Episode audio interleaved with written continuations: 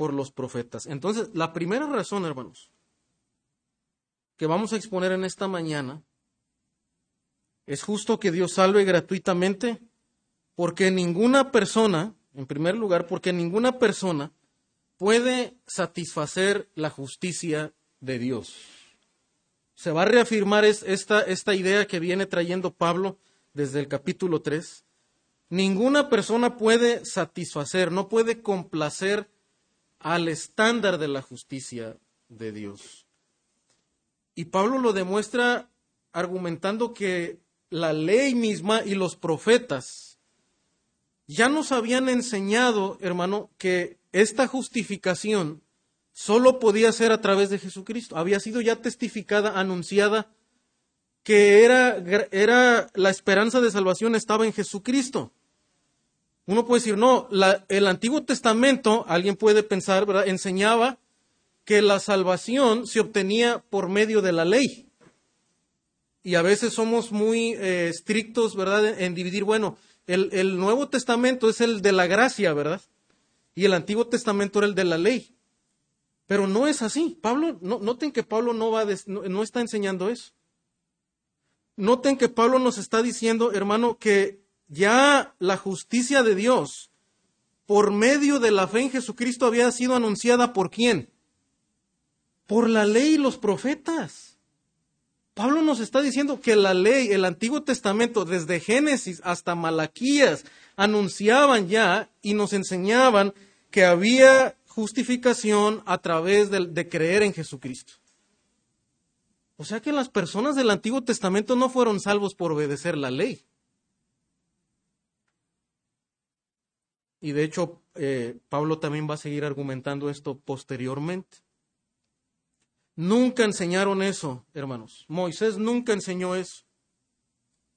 Los profetas nunca enseñaron que la salvación de Dios era a través de la ley o de cumplir los rituales, las festividades que exponía la ley. El Antiguo Testamento, hermano, ¿en qué manera es que el Antiguo Testamento entonces enseñaba que había salvación a través de creer en Jesucristo? Bueno, aquí hay algunas maneras. Primero, el Antiguo Testamento testificaba, anunciaba la simiente prometida, el Salvador prometido el hijo de Eva que aplastaría a Satanás. Noten, desde el Antiguo Testamento vemos eso, lo, estuvimos enseñando en Génesis. Y, y Gálatas 3:16 reafirma esta enseñanza. Noten lo que dice Pablo. Dice, ahora bien, a Abraham fueron hechas las promesas y a su simiente, no dice, y a las simientes, la importancia entre distinguir entre el plural y el singular, ¿verdad? en, y, Pablo lo señala esta importancia. Dice, no a las simientes, dice, como si hablase de muchos, sino como de uno. Dice, y a tu simiente. Y ahora dice, ¿cuál es la simiente? Pablo responde, ¿verdad? La cual es Cristo. O sea que cuando el Señor le estaba dando la promesa a Abraham, en tu simiente serán benditas todas las familias de la tierra. No estaba hablando en realidad, ¿verdad? Había un cumplimiento futuro, espiritual, glorioso, no solamente de los descendientes físicos de Abraham, de Isaac, Y, toda la descendencia. Como, dice, no a las simientes, como si hablara de muchos. No, e, él tenía la vista en una simiente prometida, salvadora y esa simiente, ¿quién, dice Pablo que es? Jesucristo.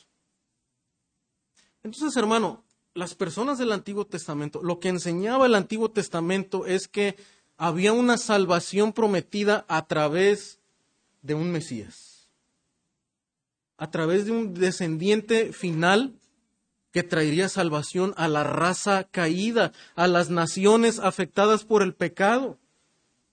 Eso lo enseñaba claramente el Antiguo Testamento. Y muchos hombres del Antiguo Testamento, como Abraham mismo, que, va a explicar Pablo en capítulo 4, lo creyeron de esa manera, por eso fueron salvos.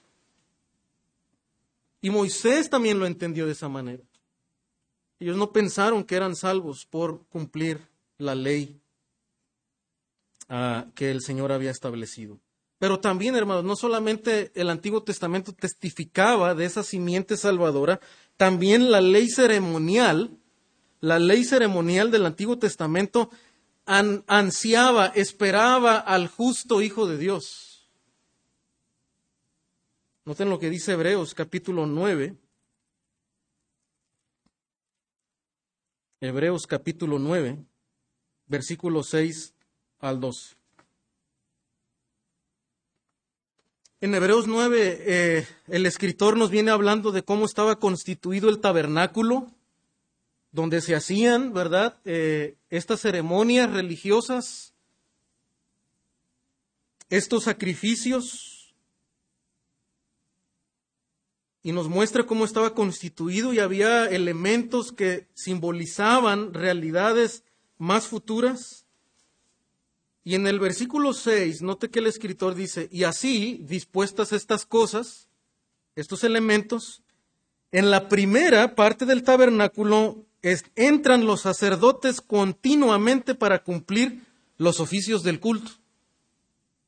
Pero en la segunda parte, solo el sumo sacerdote, ah, una vez al año, no sin sangre, la cual ofrece por sí mismo y por los pecados de ignorancia del pueblo, pecados de ignorancia, dando el Espíritu Santo a entender con esto que aún no se había manifestado el camino al lugar santísimo, entre tanto que la primera parte del tabernáculo estuviese en pie, lo cual es símbolo para el tiempo presente. O sea, estas cosas físicas proclamaban realidades más gloriosas, espirituales. Dice, según el cual se presentan ofrendas y sacrificios que no pueden hacer perfecto en cuanto a la conciencia al que practica este culto, ya que consiste solo de comidas y bebidas, de diversas abluciones, y ordenanzas acerca de la carne, impuestas hasta el tiempo de reformar las cosas. O sea, de mire, estas cosas que tenían que ver con, con cosas de, de comidas, de sacrificios, de símbolos, eran símbolos en realidad. Y esperaban cosas más gloriosas, dice, y al tiempo de que tendrían que ser reformadas, tendrían que ser cambiadas, porque esperaban una realidad más grande. ¿Qué es lo que esperaban? Dice versículo 11. Pero estando ya presente Cristo, proclamaban a Cristo, esperaban a Cristo. Dice, sumo sacerdote de los bienes venideros. Dice, estos sacerdotes, ¿verdad? Se tenían que purificar a sí mismos. Y aún esa purificación que hacían, esperaba, proclamaba que vendría un sumo sacerdote perfecto el cual era Cristo. Sumo sacerdote de los bienes venideros por el más amplio y más perfecto tabernáculo, no hecho de manos, es decir, no de esta creación, y no por sangre de machos cabríos ni de becerros, sino por su propia sangre. Entró una vez para siempre en el lugar santísimo, habiendo obtenido eterna redención. Y dice este escritor, dice, por eso se ofrecían continuamente, continuamente. ¿Por qué? Porque no eran suficientes. Estas cosas esperaban, proclamaban un sacrificio perfecto y una ofrenda perfecta y un sumo sacerdote perfecto. Y dice este escritor, dice, este sacrificio perfecto es la obra de Cristo, su muerte, su sangre derramada en la cruz. Y a través de ese sacrificio, dice, ya no se requiere continuamente. Hemos obtenido eterna redención. Eterna redención. Nadie nos puede arrebatar la salvación que tenemos en Cristo Jesús. Es lo que está diciendo el autor. Pero también, hermano, esto demuestra que la ley y los profetas enseñaban que vendría un justo, un sacrificio perfecto.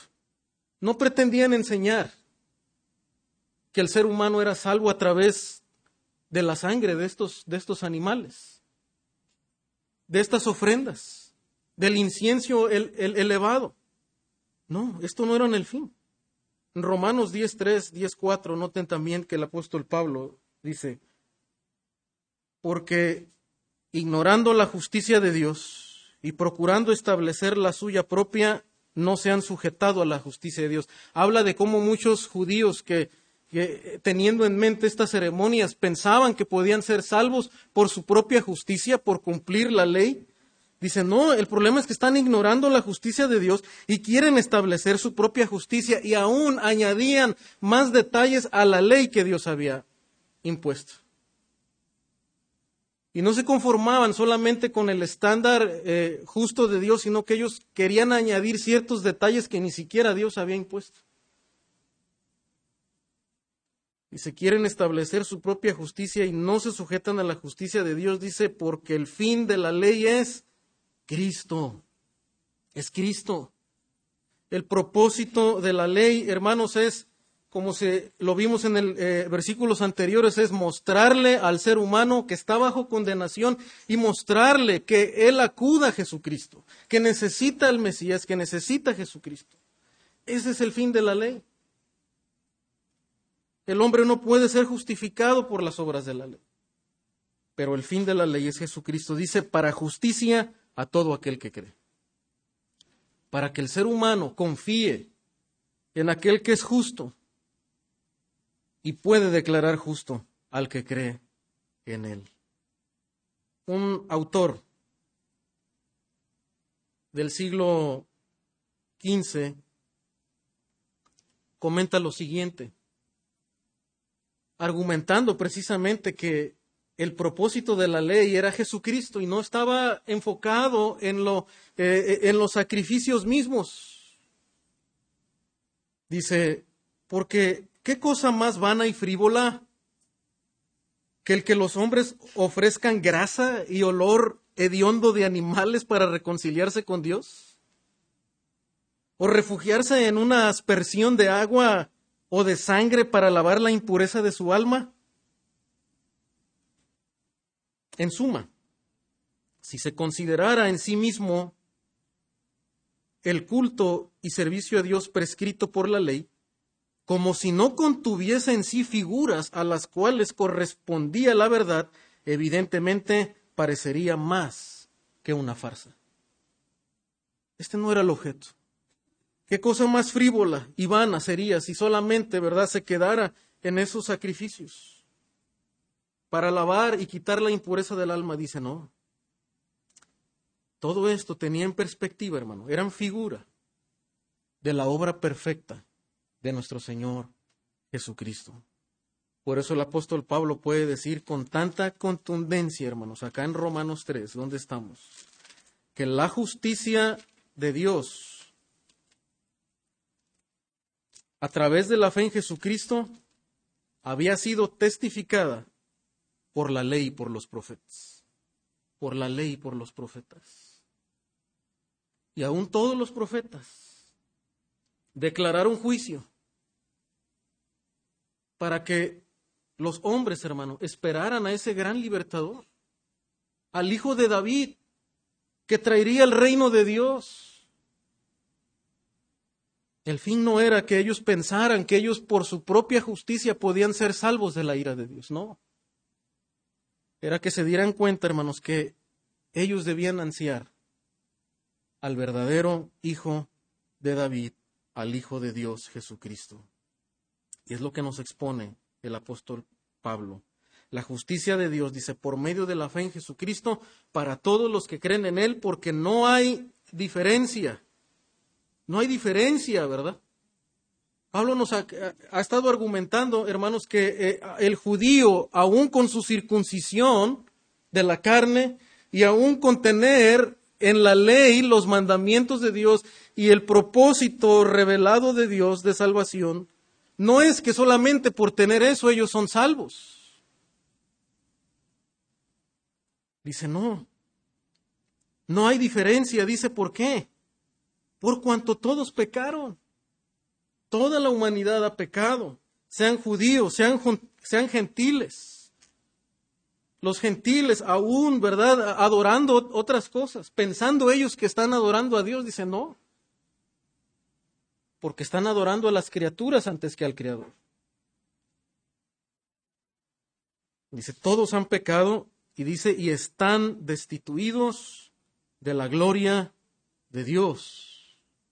Pablo hace otra declaración importante y contundente, hermanos, que al haber demostrado que el ser humano ha quebrantado la ley de Dios, tanto en acciones, pensamientos, deseos, y Pablo llega a una conclusión de esto, porque la ley de Dios, toda la ley de Dios, sus mandamientos, revelan la perfecta santidad de Dios. Y todas estas ceremonias que había en el Antiguo Testamento y la colocación de cada uno de estos objetos revelaban la perfecta santidad de Dios, que el hombre no podía, ¿verdad?, entrar a ese lugar santísimo y no podía presentarse delante de Dios sin ofrendas que proyectaran a la obra perfecta de Cristo, mostraban también algo, era la perfecta santidad de Dios. Y al ser humano, al haber quebrantado las leyes de Dios, también demostramos algo, hermanos. Demostramos que los seres humanos hemos caído y ya no poseemos la perfecta gloria de Dios. Porque el primer Adán, el primer hombre y la primera mujer fueron hechos conforme a la imagen de Dios. Pero cuando ellos pecan,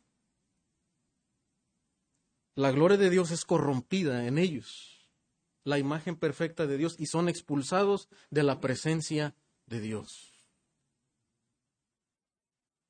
Y esto demuestra, hermano, que los seres humanos, en nuestro estado caído, ya no poseemos esas excelencias de Dios, ese carácter santo de Dios. Y por eso luchamos con el pecado. Y, aunque el hombre piensa, ¿verdad? Como se explicaba en el sermón pasado, que está buscando a Dios porque tal vez está buscando en una religión, en realidad no está buscando a Dios. Está buscando salvarse por sus propios méritos y haciendo cosas no para la gloria de Dios, sino para su propia gloria. Porque los seres humanos estamos caídos, estamos privados de la gloria de Dios. Por eso no podemos ser salvos. Necesitamos la justicia de Dios revelada en Jesucristo. Y es lo que está diciendo el apóstol Pablo. ¿En qué sentido estamos destituidos de su gloria? Bueno, hermanos, es que la norma divina de Dios de justicia es poseer su santidad es poseer su santidad. No, no basta solamente con pensar, bueno, yo no soy tan mala persona, yo no he matado, yo no, nunca he entrado a robar un banco, ¿verdad? Sí, tal vez me llegué a robar una que otra cosita, el lápiz de la oficina, ¿verdad? Y las hojas de la oficina, pero en realidad no soy tan malo. Hay gente mucha, mucho más mala. Sí, a veces he tenido pensamientos, ¿verdad? Sí le he querido arrancar la cabeza a esa persona, pero nunca lo he matado. O sea, no, no soy tan malo. Yo creo que Dios va a tomar en cuenta eso en el día del juicio y yo creo que me va a salvar, tal vez así como que raspando, ¿verdad? Pero, pero igual y soy salvo por eso. Bueno, el Señor, hermano, no, no piensa de esa manera. Su justicia no es como el pensamiento de nosotros, no la norma de Dios para ser salvo, para entrar a su presencia, es la misma santidad de Dios. Noten lo que dice Levítico capítulo 20, versículo 7.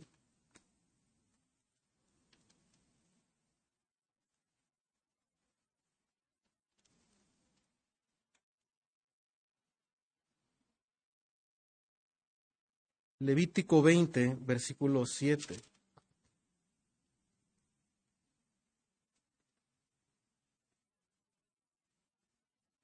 27 dice, santificaos pues y sed santos, porque yo Jehová soy vuestro Dios. Noten que siempre la norma divina para estar en la presencia de Dios es la santidad de Dios. Y, pero alguien puede decir, pero hermano, entonces, ¿cómo es que ellos podían eh, eh, ofrecer estos sacrificios? Bueno, porque recuerde que Dios había establecido así, que se derramara sangre, que se purificaran, pero no es que esto los purificara.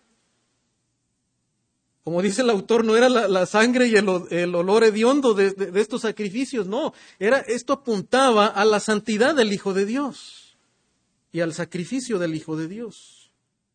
Pero la norma de Dios siempre ha sido su santidad. Primera de Pedro 1.15, el 16 también, noten. Primera de Pedro 1.15. Sino como aquel que os llamó es santo, sed también vosotros santos en toda vuestra manera de vivir, porque escrito está, sed santos porque yo soy santo.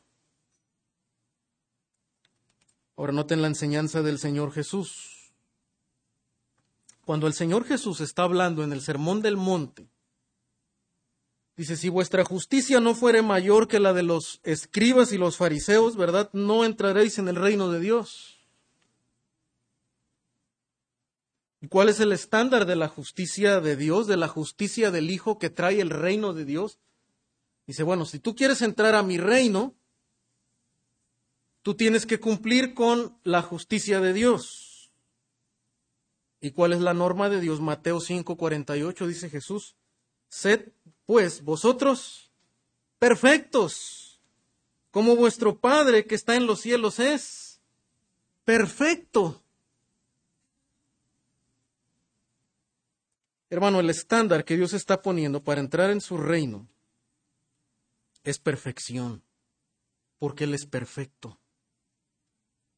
Santiago 2.10, porque cualquiera que guardare toda la ley, pero ofendiere en un punto, se hace culpable de todos. Este es el problema, hermanos, porque normalmente el argumento del pensamiento humano va a decir, bueno, yo no he hecho cosas tan graves yo he cumplido algunos mandamientos. O a lo menos el ser humano cree eso, ¿verdad? En su pensamiento creemos eso cuando no entendemos el Evangelio.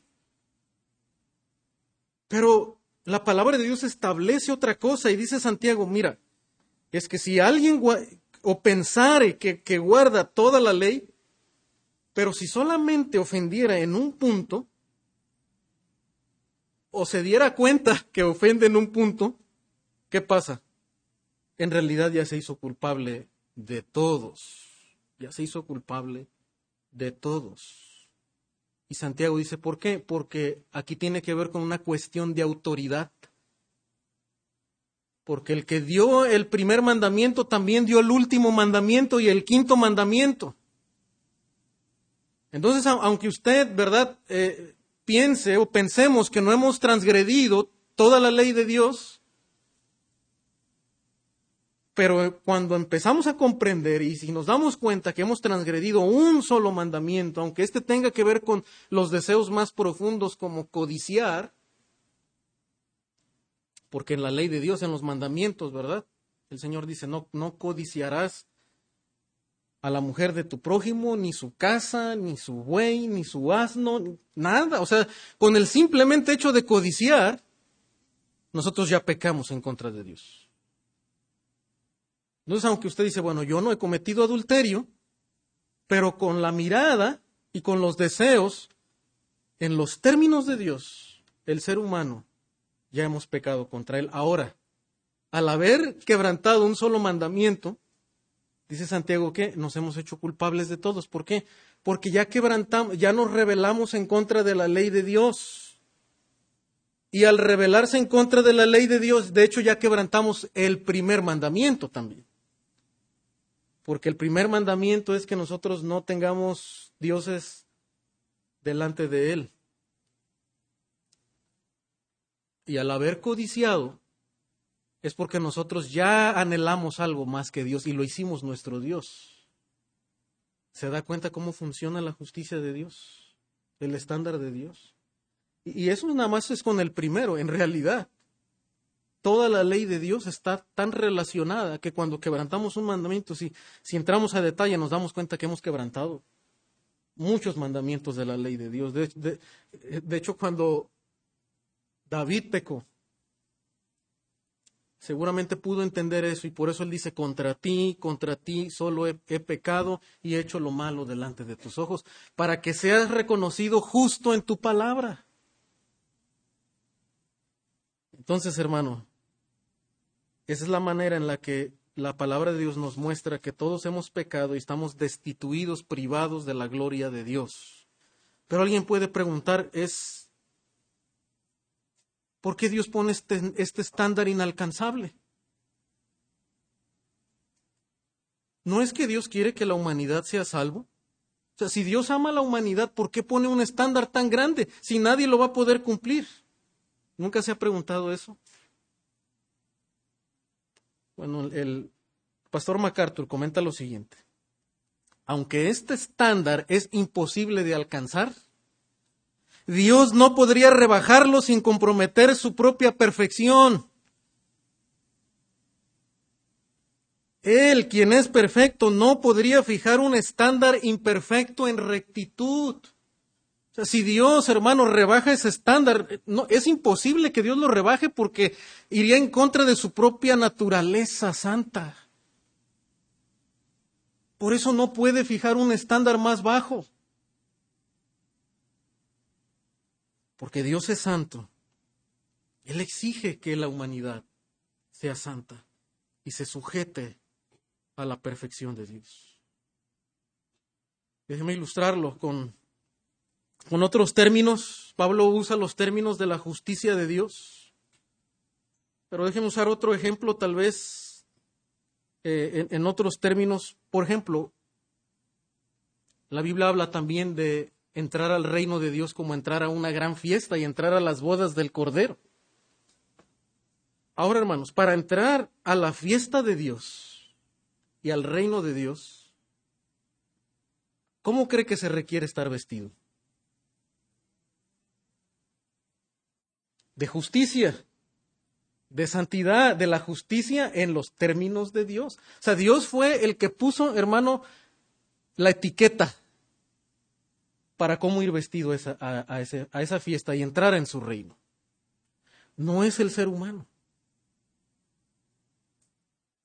Entonces, para entrar en el reino de Dios se requiere estar vestido de la justicia de Dios. Ahora, Pablo nos ha venido demostrando que el ser humano en su, en su obediencia, ¿verdad? En lo que él intenta hacer, esa obediencia no le alcanza para vestirse de esa categoría. Los recursos del hombre, hermano, no le, no le alcanzan para comprar el vestido de la justicia de Dios, si quisiéramos verlo así. De hecho, la escritura, también usando una ilustración de ropas precisamente, ¿cómo compara las ropas del ser humano y la justicia de Dios? De hecho, las obras del hombre, las buenas obras del hombre, dice que son como trapos de inmundicia delante de Dios. O sea, las cosas que el leproso usaba para limpiarse, sus llagas. Hermano, así aún son nuestras buenas obras delante de Dios. ¿Por qué? Porque Dios conoce los corazones y Él sabe que a veces inclusive nuestros buenos intentos están internamente, están llenos de, de otras intenciones que no son la gloria de Dios. Hermano, esto, esto aplasta totalmente nuestra pretensión justa delante de Dios.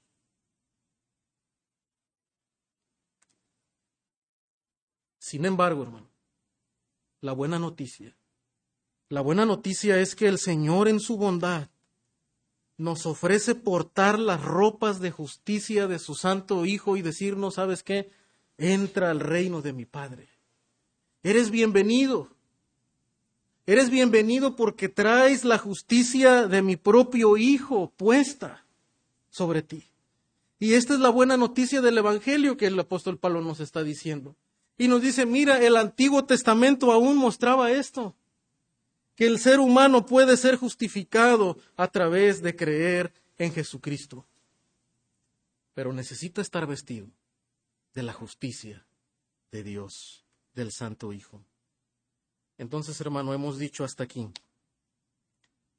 que ninguna persona puede satisfacer la justicia de Dios, porque esto era testificado por la simiente prometida, por las ceremonias del Antiguo Testamento. Pero número dos, hermanos, es justo que Dios nos salve gratuitamente.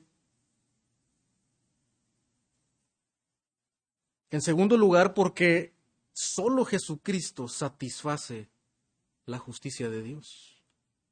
Solo Jesucristo satisface la justicia de Dios. Dijimos primero que ningún ser humano puede. Pero ahora Pablo pasa a explicarnos que hay justicia de Dios a través de Jesucristo, regresando a Romanos capítulo 3. Dice, por cuanto todos pecaron, están privados, no pueden tener la perfección de Dios en su cuenta. Versículo 24 ahora dice, siendo justificados gratuitamente por su gracia, siendo justificados gratuitamente por su gracia. Todos están privados, nadie llega al estándar de la justicia de Dios, pero ahora como el hombre no puede comprar ropas de justicia por sí mismo, Dios le ofrece justicia gratis sin pagar ningún precio por la gracia de Dios, por la sola gracia de Dios. Entonces ahora aquí empezamos a ver, hermano, cómo es que el Evangelio de la justicia de Dios se presenta de una manera muy gloriosa, porque no solamente nos habla del estándar que marcaba la ley de Dios de justicia, sino que también nos revela cada vez más que en la justicia de Dios hay condenación, se revela su ira contra el pecado, pero también, hermano, se muestra su favor y su bondad para con el ser humano. Entonces, aunque alguien puede decir, ¿saben qué? No es justo que Dios ponga un estándar tal elevado. El Evangelio nos muestra, hermano, que Dios sigue siendo justo y sigue siendo bueno porque le ofrece un regalo de justicia al ser humano. El ser humano tiene la opción para salvarse, para no ser condenado, pero necesita recibir la justicia de Dios a su favor. Dice, mediante la redención que es en Cristo Jesús, mediante la salvación que es en Cristo Jesús. ¿Y en qué manera, hermano, el Señor Jesucristo satisface la justicia de Dios? Terminamos viendo dos, dos puntos aquí bajo esta categoría. En primer lugar, hermano, porque Jesucristo es nuestro propiciatorio. Jesucristo mismo es nuestro propiciatorio. Noten lo que Pablo dice en versículo 25. A quien Dios, o sea, Jesucristo, puso como propiciación por medio de la fe en su sangre. Ahora, Pablo aquí trae una palabra muy teológica que para sus oyentes que si había judíos aquí, si había algunos gentiles que eh, estaban comprendiendo un poco de lo que el Antiguo Testamento decía, pues tal vez no les fue tan complicado entender esto, pero eh, si tal vez usted no está muy familiarizado con esto o no recuerda qué es esto de la propiciación en su sangre, vamos a ver un momento. Dice, para manifestar su justicia a causa de ver por alto en su paciencia los pecados pasados. Vamos a Hebreos 9. Y el autor de Hebreos nos recuerda un poco de de esta mm, enseñanza de la propiciación, Hebreos 9, versículos 3 al 6.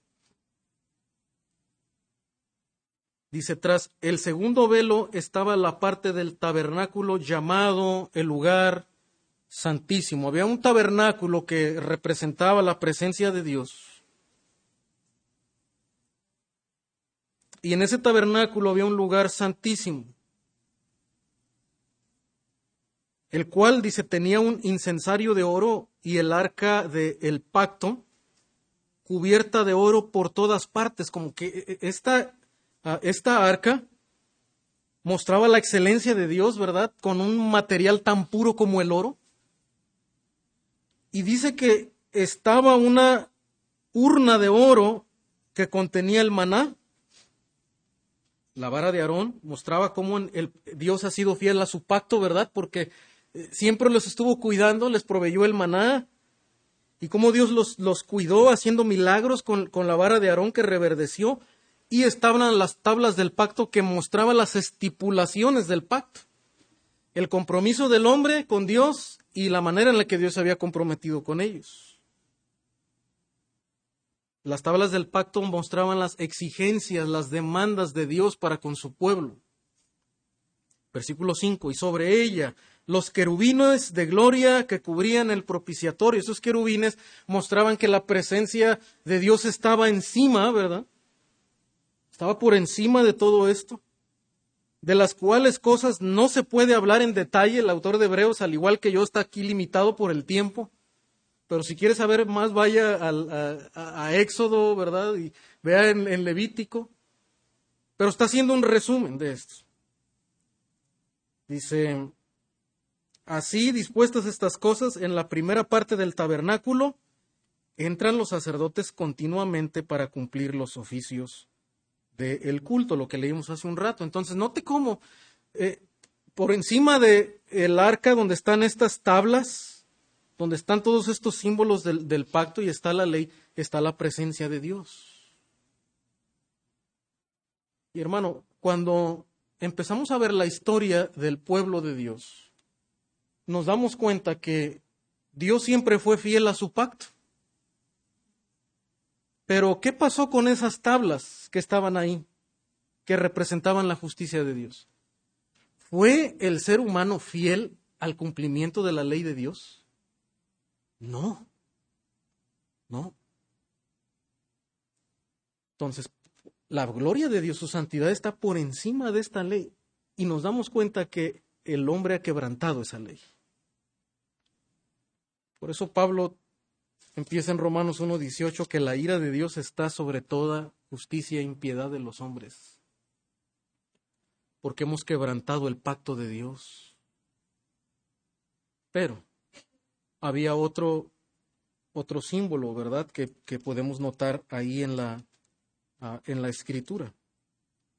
Estaba el propiciatorio, dice y sobre ellos los querubines de gloria que cubrían el propiciatorio. Había una cubierta por encima de las tablas que se llamaba el propiciatorio. ¿Qué hacía esta cubierta? Bueno, válgase la redundancia, ¿verdad? Cubría el pacto de Dios y estos símbolos que estaban ahí que representaban su fidelidad y las demandas de Dios lo cubrían de qué? De la santa presencia de Dios, de la santidad de Dios, de su justicia. ¿Por qué? Porque representaban, hermano, que eso, el hombre necesita a alguien que le cubra porque su justicia no le alcanza. El hombre necesitaba un propiciatorio, pero no de oro, no esa tabla física. Necesitaba, hermano, a Jesucristo como su propiciación. Y eso es lo que el autor de Hebreos nos va a decir. Y note también lo que dice Primera de Juan 2, 1 al 2. Hijitos míos, estas cosas os escribo para que no pequéis. Y si alguno hubiere pecado, abogado tenemos para con el Padre a Jesucristo el justo. Aunque usted y yo, hermanos, delante del juez hemos quebrantado su ley, no hay manera de justificarnos delante de él. Pero ¿sabe qué? Tenemos un abogado que intercede por nosotros. Y ese abogado, hermano, es capaz de defendernos delante de Dios. ¿Sabe por qué? Porque Él mismo es la propiciación, Él mismo es la justicia. Es lo que dice primero de Juan, dice, y Él es la propiciación por nuestros pecados, y no solamente por los nuestros, sino también por los de todo el mundo, es decir, por toda clase de personas, judíos o gentiles. Él mismo es la propiciación, Él es la cubierta, hermano, que nos cubre de la justicia y santidad perfectas del Padre.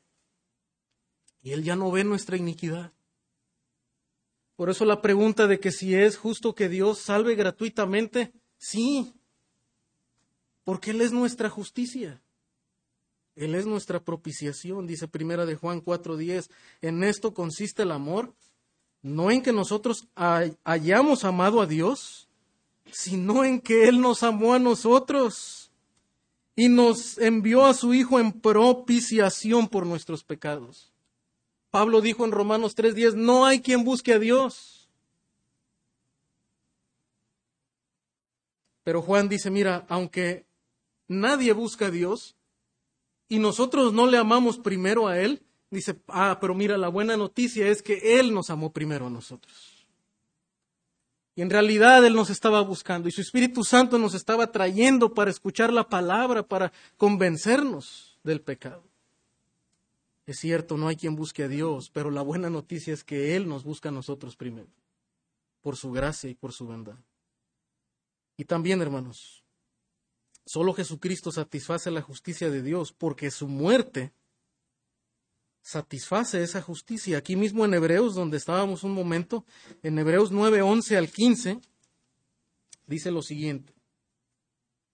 Pero estando ya presente Cristo, sumo sacerdote de los bienes venideros por el más amplio y más perfecto tabernáculo, no hecho de manos, es decir, no de esta creación, dice que ha comprado eterna redención por nosotros versículo 12, ¿verdad? Dice, habiendo obtenido eterna redención.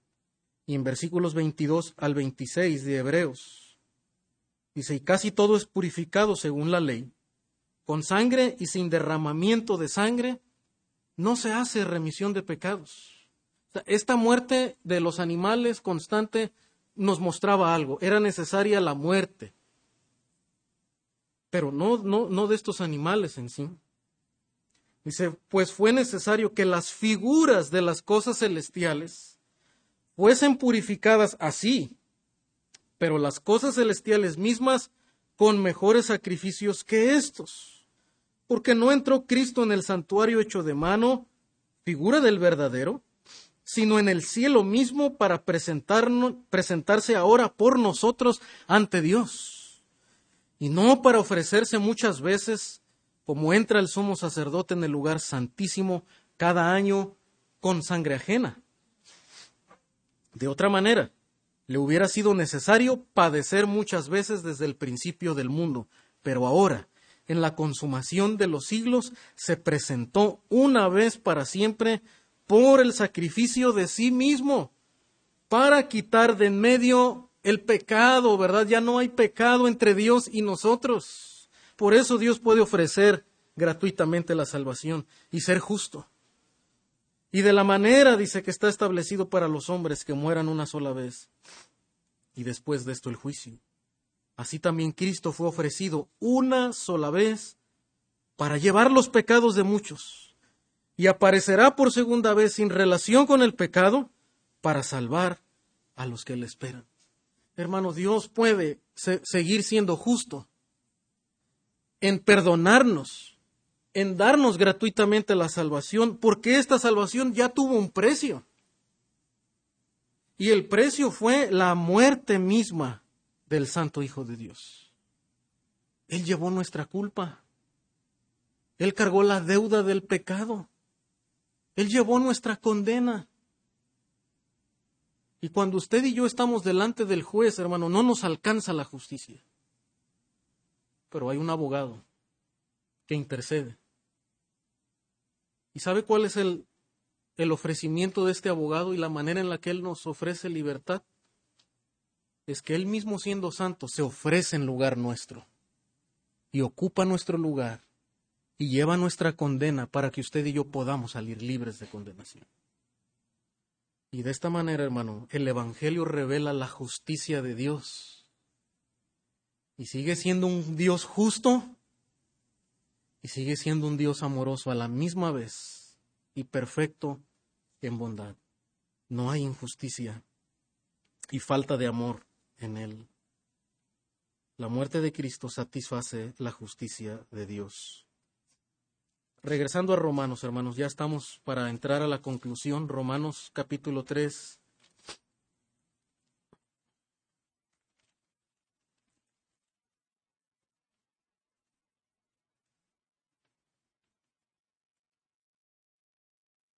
Dice, a quien Dios puso como propiciación por medio de la fe en su sangre, para manifestar su justicia, a causa de haber pasado por alto en su paciencia los pecados pasados. Note que Dios, ¿verdad? Fue pasando por alto pecados de, de ignorancia del pueblo. Y cuando ofrecían estas ofrendas, Dios ya no tomaba en cuenta esos pecados. ¿Por qué? No porque, otra vez, no porque esa sangre, no porque ese olor, porque estas cosas los purificaran, sino porque Dios dice tenía en la mira algo, ¿verdad? Dios es eterno. Y Él tiene un eterno plan de redención. Y dice, con la mira de manifestar, dice, en este tiempo su justicia, a fin de que Él sea el justo y el que justifica al que es de la fe de Jesús. Él pasó por alto esos pecados. Es decir, no que Dios no, ah, odiaba ese pecado y no juzgaba el, pecado del, del, ser humano, no había condena sobre el pecado, no, sino que nos muestra otro atributo de Dios. Y es que es un Dios paciente. ¿Se acuerda lo que, cómo se le revela a Moisés? ¿Cómo le dice que es su nombre? Dice Dios paciente, lento para la ira y grande en misericordia. Es que Dios es paciente, dice, y pasó por alto en su paciencia y sus pecados pasados. Pero no es que Dios iba a ignorar el pecado, no. Dios iba a revelar su justicia, pero a través de Jesucristo. ¿Para qué? ¿Para qué? Dice, para manifestar su perfecta justicia, con la mira de manifestar en este tiempo su justicia, a fin de que Él sea el justo y el que justifica al que es de la fe de Jesús es que en, la eterna sabiduría de Dios, hermano, estaba no que, no que el hombre por sí mismo puede salvarse, sino que había un justo y uno que puede justificar al ser humano. El plan de redención, hermano, también manifiesta la paciencia y longanimidad de Dios al haber sido paciente en contener su juicio por un tiempo para con los pecados de la humanidad. No obstante, en la perfecta sabiduría de Dios, Él quiso dar a conocer las excelencias de su gloria a través de Jesucristo, mostrándolo así como el único justo y al que debido a su santidad podía presentarse como el perfecto sacrificio y perfecto sacerdote para llevar eterna redención a los que creen en Él. Por eso el Señor tuvo que hacerse hombre por eso dice Pablo, en este tiempo, porque el Señor se hizo carne para mostrar que Él es el único justo. En Él no hubo mancha, y aunque fue tentado, venció cada tentación y cumplió cada detalle de la perfecta ley de Dios, a fin de que sea el justo y el que justifica al que es de la fe. Y termino, hermano, con algunas aplicaciones que puedo ver en el mismo pasaje de Pablo en Romanos 3, 27. Pablo hace una pregunta importante y yo la veo como una pregunta de aplicación ahora para cada uno de nosotros. Esta es una pregunta retórica para nosotros. Al haber considerado, hermanos, que todos están bajo pecado, que todos están privados de las excelencias de Dios, todos están bajo condenación y solamente hay uno justo y que puede justificar. La pregunta para cada uno de nosotros es, ¿dónde pues está la jactancia? ¿Quién puede delante de Dios decir, Señor, mira, yo he hecho esto, ¿verdad? Y creo que esto me alcanza para ser salvo. ¿Quién puede hacer eso? ¿Dónde está la jactancia? Y otra pregunta que podemos hacer, hermano, es que si la Biblia claramente enseña que la salvación es un regalo de la gracia de Dios, ¿por qué muchos no quieren confiar en Jesucristo? Si la salvación es un regalo de la, gracia de Dios, ¿por qué es que muchas personas todavía insisten, ¿verdad?, en querer hacer algo por sí mismos para ser salvos. ¿Por qué no pueden aceptar esta gloriosa verdad de que Dios ya lo hizo todo y lo ofrece como un regalo. ¿Sabe por qué? Es por causa del orgullo humano. Esto tiene que ver no, solo, no con una cuestión intelectual. No, eh, involucra, hermano, algo en el corazón del, del ser humano. Usted le puede explicar claramente el Evangelio a una persona, así como Pablo nos lo ha venido explicando, y aún así decir, ¿sabes qué? Es que yo no puedo aceptar la salvación como un regalo de parte de Dios. No puede ser, yo, yo tengo que hacer algo, no puede ser que sea así. Yo debo intentar seguir siendo una buena persona y portarme bien para ser salvo. Hermano, eso nos muestra la lucha que los seres humanos tenemos con el orgullo y la jactancia, dice Pablo. Por eso termina diciendo, ¿dónde está la jactancia? El plan de redención, este plan eterno de Dios, hermano, precisamente cumple ese propósito, que la jactancia del hombre quede excluida y únicamente Jesucristo sea glorificado. El Evangelio se trata de la gloria de Dios. Y aunque desde luego, hermano, el Señor en su amor tiene en mente al ser humano y se lo ofrece al hombre por amor, pero va más allá de eso. El Evangelio es para que la justicia de Dios y su bondad, hermano, queden por encima de todo y Él sea glorificado y el hombre solamente tenga que decir como aquel hombre, ¿verdad?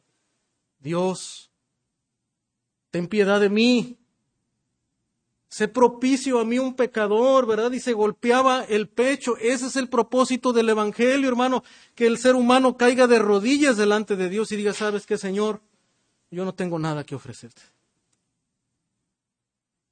Yo estoy vestido de inmundicia, estoy vestido con ropas de inmundicia. Vísteme con tu justicia. Eso es lo que Dios te está pidiendo en esta mañana, si tú estás aquí y tú te sigues preguntando, ¿cómo yo puedo ser salvo? Y, en realidad eh, hay una lucha en tu corazón, tú, tú te das cuenta que tú no puedes obedecer a Dios. Y lo intentas una, una y otra vez. Y te das cuenta que no puedes. Y mientras más conoces los estándares de Dios, te das cuenta que estás muy lejos del estándar de Dios. Y la promesa de Dios en esta mañana es que dejes de luchar con eso, que no lleves esa carga, pensando que tal vez algún día vas a ser salvo. Cuando logres portarte al nivel de Dios, no. Lo que Dios te pide es que te pongas de rodillas delante de Él y le digas, Señor, sálvame, vísteme de tu justicia, de la justicia de Jesucristo ese es el llamado que Dios te está haciendo en esta mañana. Mi moralidad no es suficiente para complacer la justicia de Dios. Y segunda aplicación, hermano, para nosotros. Y Pablo lo va a hacer, ¿verdad? Porque tal vez esa puede ser una pregunta para usted que es creyente. Usted que ya un día vino a los pies del Señor, se puso a los pies de él, reconoció su iniquidad delante del Señor y recibió la salvación gratuita del Señor. Pero hay otra pregunta y Pablo espera esta pregunta también de sus alumnos, ¿verdad? Versículo 27. Perdón. Pablo termina diciendo, ¿dónde está pues la jactancia? Dice, queda excluida. ¿Por cuál ley? ¿Por la ley de las obras? No, sino por la ley de la fe, porque Dios lo que demanda es la fe. ¿Y quién se puede jactar? Yo no me puedo jactar de la fe, porque no estoy haciendo ninguna obra, estoy aceptando la obra de Dios. Versículo 28. Concluimos pues que el hombre es justificado por fe sin las obras de la ley. Una declaración contundente de Pablo. Pero ahora la pregunta que se cierne, ¿verdad? Dice, ¿Es Dios solamente de los judíos? ¿No es también Dios de los gentiles? Ciertamente, también, también de los gentiles. Ellos también pueden creer en Jesús y recibirlo como su Salvador, porque Dios es uno. Y Él justificará por la fe a los de la circuncisión, o sea, judíos, y por medio de la fe también a los que no son judíos. Y la última pregunta, ¿verdad? Luego, ¿por la fe invalidamos la ley? ¿No se ha preguntado usted esto alguna vez? Bueno, pero si la salvación es a través de Jesucristo y si aún los del Antiguo Testamento se salvaban por creer en Jesucristo, entonces, ¿quedó invalidada la ley? O sea, ya no tiene un valor, así como Pablo preguntó, ¿qué, ¿qué, valor tiene la circuncisión? ¿Qué aprovecha ser judío? ¿Qué aprovecha tener? Ahora la pregunta es, ¿qué valor tiene tener la ley? ¿Qué, valor tiene conocer los estándares morales de Dios? Note que Jesucristo mismo no abrogó la ley, ¿verdad? En el Sermón del Monte, Jesús da citas de la, de la ley del Antiguo Testamento. Está citando la ley del Antiguo Testamento, su ley moral. Y Jesús dice, yo no he venido a abrogar la ley y los profetas, yo la vine a qué? A cumplir. Es que la ley ya ha sido cumplida por Jesucristo. Y ahora, ¿qué pasa para nosotros? Porque Jesucristo cumplió la ley, yo ya no tengo que seguir los, los estándares morales de la ley de Dios. Dice Pablo, no, no, no, no, no es que invalidamos la, no es que invalidamos la, la ley. Dice, y no es que la obra de Cristo invalida la ley, ¿no? ¿Qué dice Pablo? En ninguna manera, sino que dice, confirmamos la ley. ¿Por qué puede decir que la confirma? Porque Pablo, ¿cómo introdujo diciendo el versículo 21, hermano?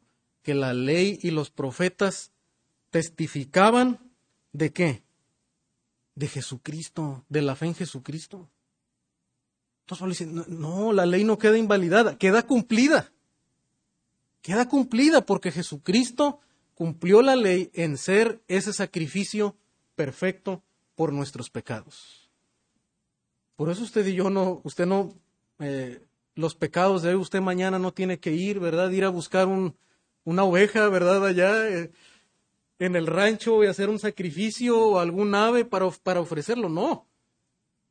Usted no tiene que prender un incensario, ¿verdad? Y, hacer un holocausto y algún ritual para, que Dios quite su culpa, no. Porque la ley de Dios ya fue cumplida en Cristo Jesús. Usted no tiene que pensar, ¿verdad? Bueno, ahora eh, tal vez yo tengo que, tener cierta alimentación, ¿verdad? Y, porque los judíos no comían de, esta manera. Y eso proyectaba algo, proyectaba la, purificación del hombre en comparación con la santidad de Dios. Pero ¿qué, dice el, el apóstol Pablo? Dice que Dios ha limpiado todo. Todo es limpio delante de Dios. ¿Por qué, hermano? Porque su sacrificio nos ha limpiado del pecado, de la inmoralidad.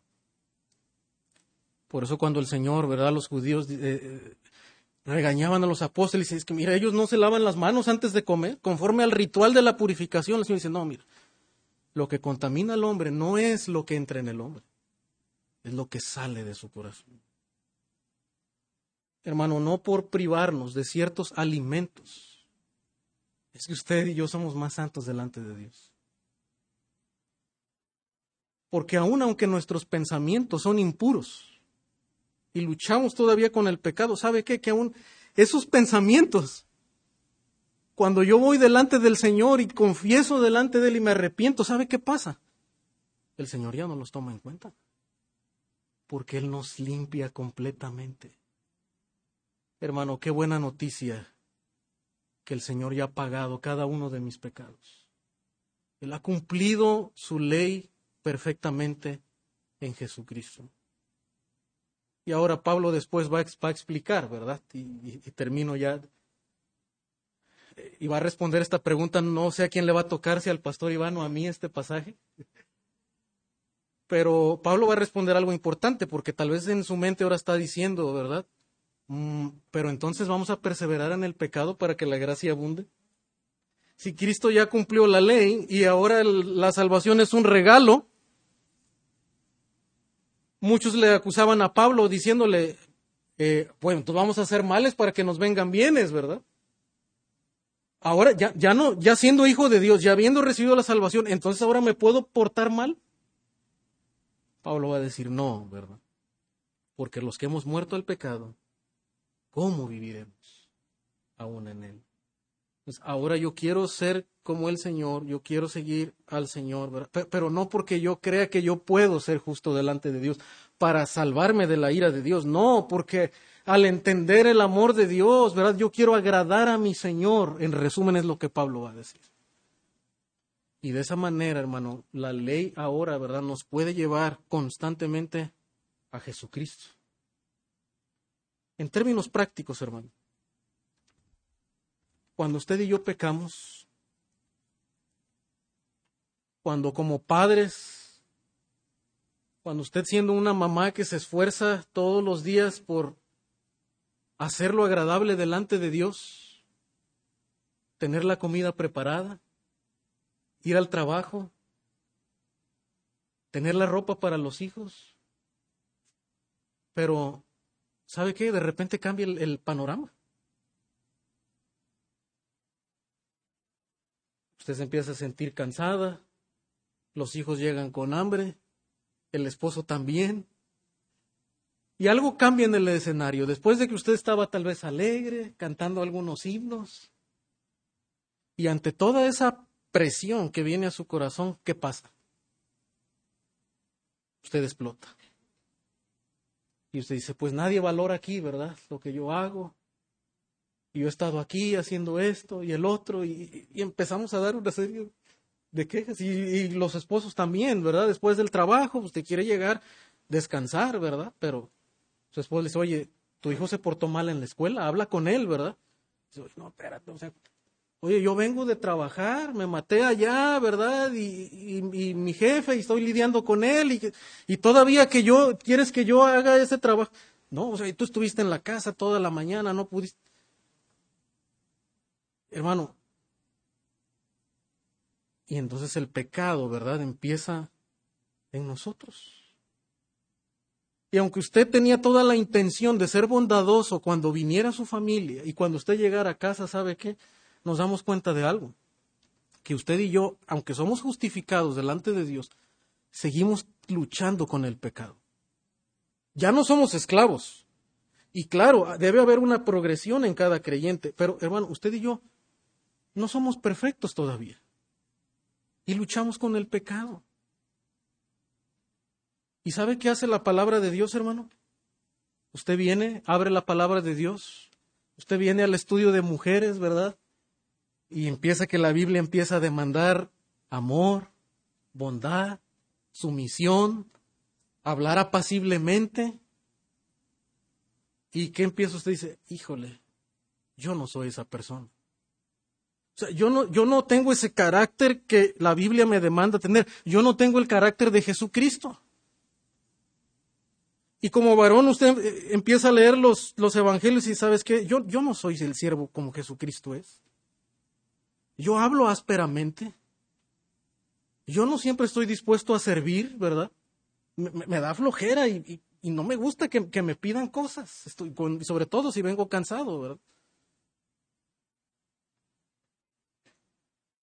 Hermano, la ley revela nuestra condición.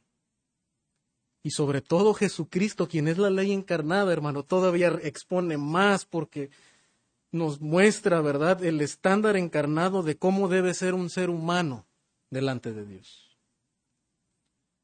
Pero ¿cómo respondemos nosotros? Bueno, hoy me porté mal, pero mañana sí me voy a portar bien, lo prometo, ¿verdad? Esa no debe ser nuestra respuesta. La manera en la que el Evangelio nos está enseñando, hermano, es no. Ve delante de Dios, reconoce que somos pecadores, que hemos quebrantado su ley, que no hemos sido como su Hijo Jesucristo y agradece la gracia de Dios, ponte de rodillas al pie de la cruz, alábale por su gracia y dile, Señor, ayúdame a ser como tú que tu Espíritu Santo obre en mí porque con más ley yo no voy a poder. Si yo digo, bueno, eh, pequé, ahora me voy a poner un estándar más elevado, ¿verdad? Y me voy a poner una regla, no enojarse cuando llegue, no. Y aunque usted quiera poner más listas, más reglas a la lista y ser más rígido con usted mismo, no va a poder, al contrario, se va a dar cuenta que entre más quiera elevar, más iremos en contra del pecado. Dios realmente ya puso un estándar y el estándar es Jesucristo. Y cuando usted y yo lo miramos a Él nos damos cuenta que no podemos llegar. ¿Y qué debe hacer eso, hermano? Llevarnos a los pies del Señor y a la gracia de Dios.